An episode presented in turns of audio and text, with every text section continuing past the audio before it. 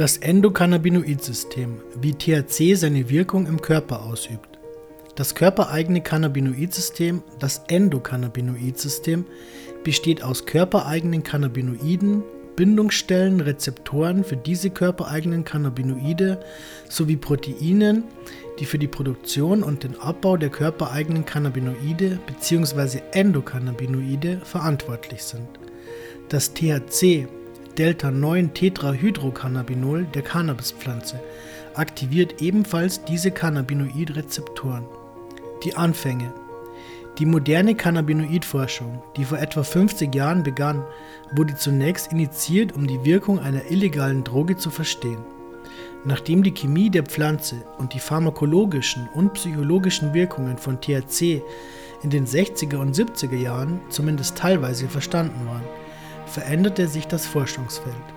Ab Mitte der 80er begann die Erforschung der Wirkungsweise von THC und anderer Cannabinoide der Hanfpflanze im Körper und damit die Entdeckung des Endokannabinoid-Systems. Bald wurde klar, dass dieses körpereigene Regulationssystem an vielen Körperfunktionen beteiligt ist. Im Jahr 1964 gelang die vollständige Aufklärung der chemischen Struktur des Delta-9-THC der Hanfpflanze. Etwa 30 Jahre später wurden die ersten körpereigenen Cannabinoide entdeckt. Arachidonylethanolamin Anandamid AEA e im Jahr 1992 und Arachidonylglycerol 2-AG im Jahr 1995. Seither hat die Erforschung der Wirkungen von Endokannabinoiden auf die menschliche Gesundheit und Erkrankungen einen immer größeren Umfang angenommen.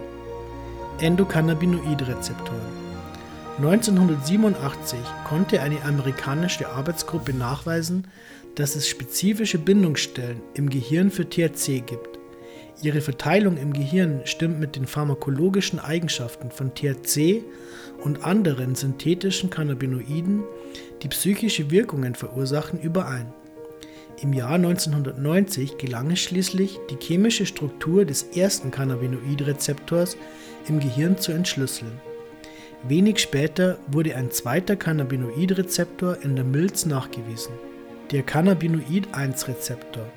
Ursprünglich hatte man geglaubt, dass der CB1-Rezeptor, Cannabinoid-1-Rezeptor, nur im zentralen Nervensystem zu finden ist, sodass er als Gehirn-Cannabinoid-Rezeptor betrachtet wurde. Er kommt jedoch in vielen Organen vor. Der CB1-Rezeptor zählt zu einigen der häufigsten Rezeptoren im Gehirn. Die höchsten Konzentrationen finden sich unter anderem in den Basalganglien des Gehirns, die eine Rolle bei der Koordination von Bewegungen spielen, oder im Hippocampus, der wichtig für die Umwandlung kurzzeitiger Informationen in langzeitige Gedächtnisinhalte oder für die räumliche Orientierung ist. CB1-Rezeptoren finden sich in vielen Regionen, die eine wichtige Rolle bei der sensorischen Wahrnehmung, Geschmack, Geruch, Tastsinn und Gehör bei der geistigen Leistungsfähigkeit und der Motivation spielen. Werden CB1-Rezeptoren im Gehirn beispielsweise durch THC aktiviert, so nimmt die sensorische Wahrnehmung zu. Auf diese Weise intensiviert sich der Geschmack und Geruch von Nahrung und das Hören von Musik. Dagegen gibt es keine CB1-Rezeptoren im Hirnstamm, der unter anderem für die Kontrolle der Atmung und des Herz-Kreislauf-Systems verantwortlich ist.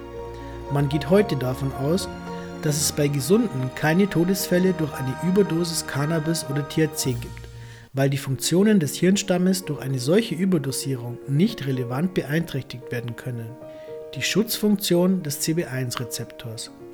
Cannabinoid-1-Rezeptoren befinden sich am Ende der Nervenzellen, da wo ein Signal durch den Spalt zwischen zwei Nervenzellen von einer Nervenzelle zur anderen weitergegeben wird.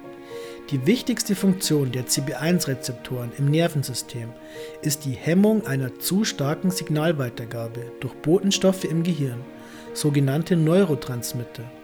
Durch die Aktivierung von CB1-Rezeptoren wird eine Überaktivität aller Botenstoffe im Gehirn, Glutamat, Serotonin, Dopamin, Noradrenalin usw. So gehemmt.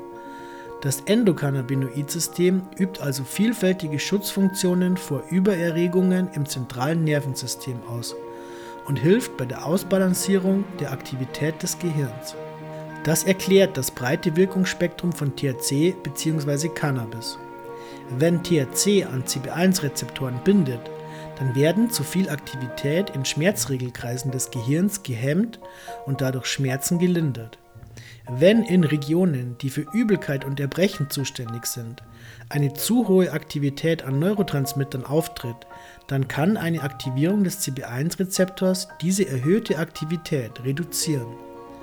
Durch ähnliche Mechanismen werden Muskelspastik, epileptische Anfälle, Angststörungen, Zwangsstörungen, Hyperaktivität und weitere Krankheitssymptome durch eine Aktivierung des Endokannabinoidsystems abgeschwächt. Der Cannabinoid-2-Rezeptor. Ursprünglich dachte man, dass CB2-Rezeptoren nur im Immunsystem außerhalb des Gehirns vorkommen.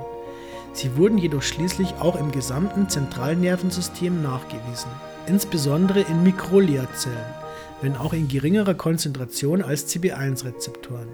Mikrogliazellen sind für die Immunabwehr im Gehirn von entscheidender Bedeutung.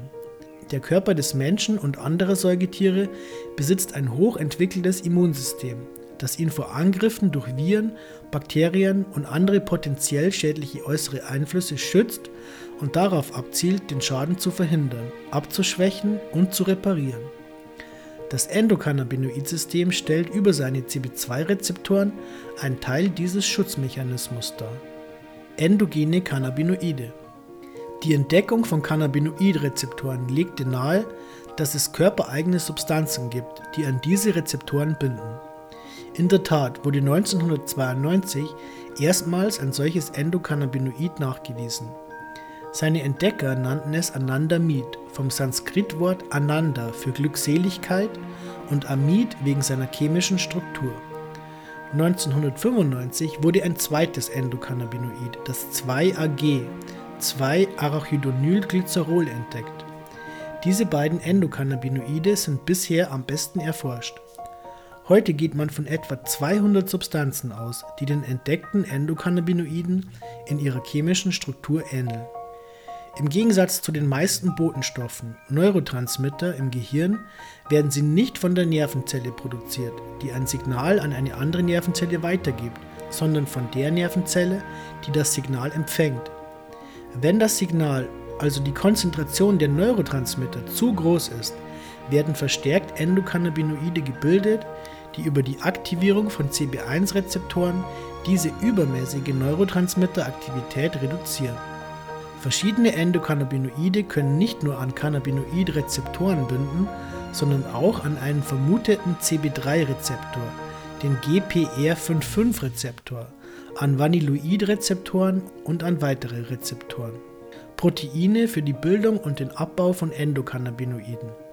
Die Proteine, die für die Synthese von Endokannabinoiden verantwortlich sind, haben so klingende Namen wie N-Acyltransferase NAT, N-Acylphosphat-Idylethanolamin, spezifische Phospholipase NAPE-PLD oder Diaclylcyrrolipase DAGL. Das wichtigste Protein für den Abbau von Anandamid ist die Fettsäureamidhydrolase FAAH und für den Abbau von 2-AG Monoacylglycerolipase MAGL.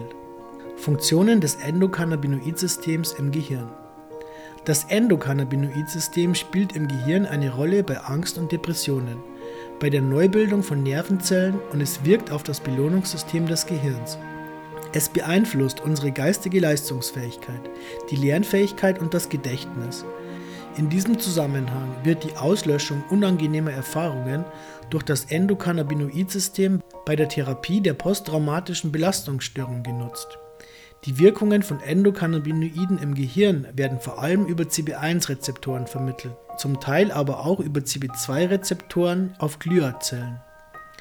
Viele Studien zeigen, dass Aktivatoren des CB1-Rezeptors, wie beispielsweise THC, das Kurzzeitgedächtnis beeinflussen.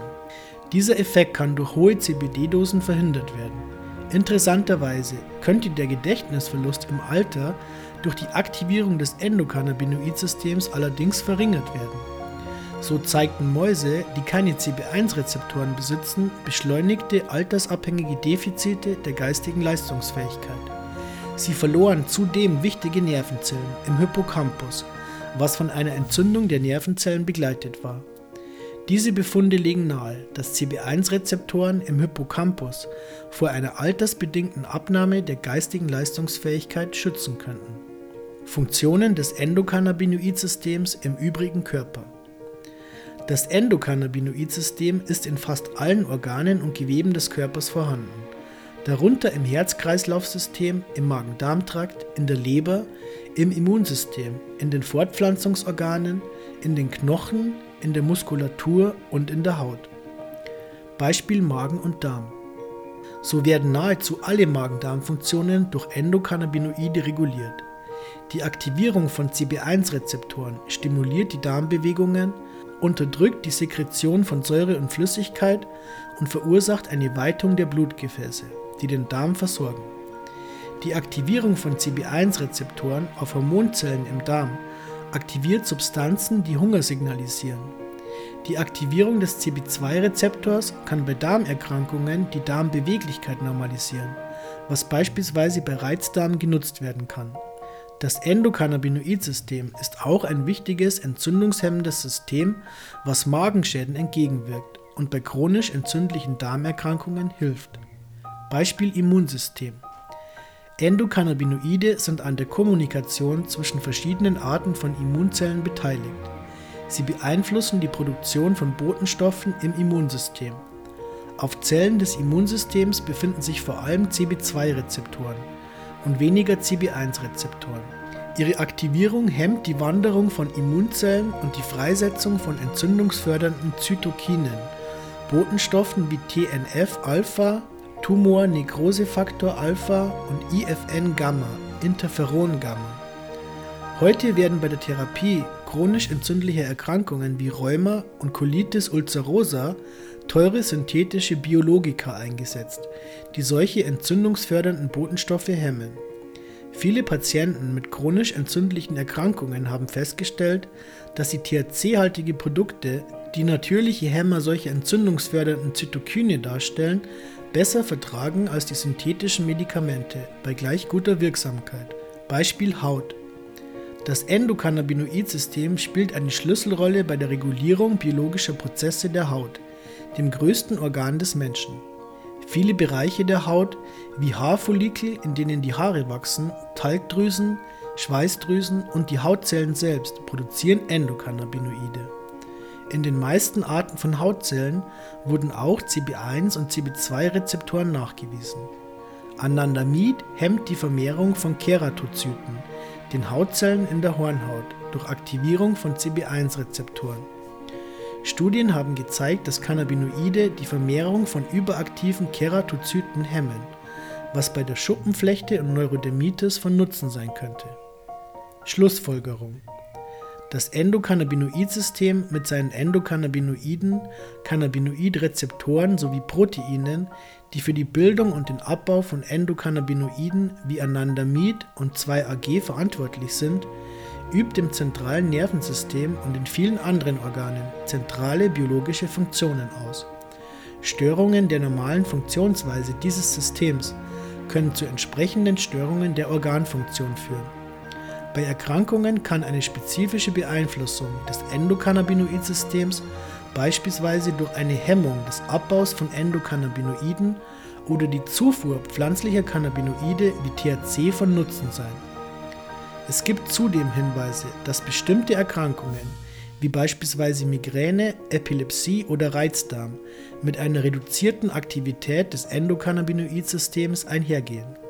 Man spricht von Endokannabinoid-Mangelerkrankungen. Die Einnahme von Pflanzencannabinoiden könnte dann eventuell diese verminderte Aktivität ausgleichen.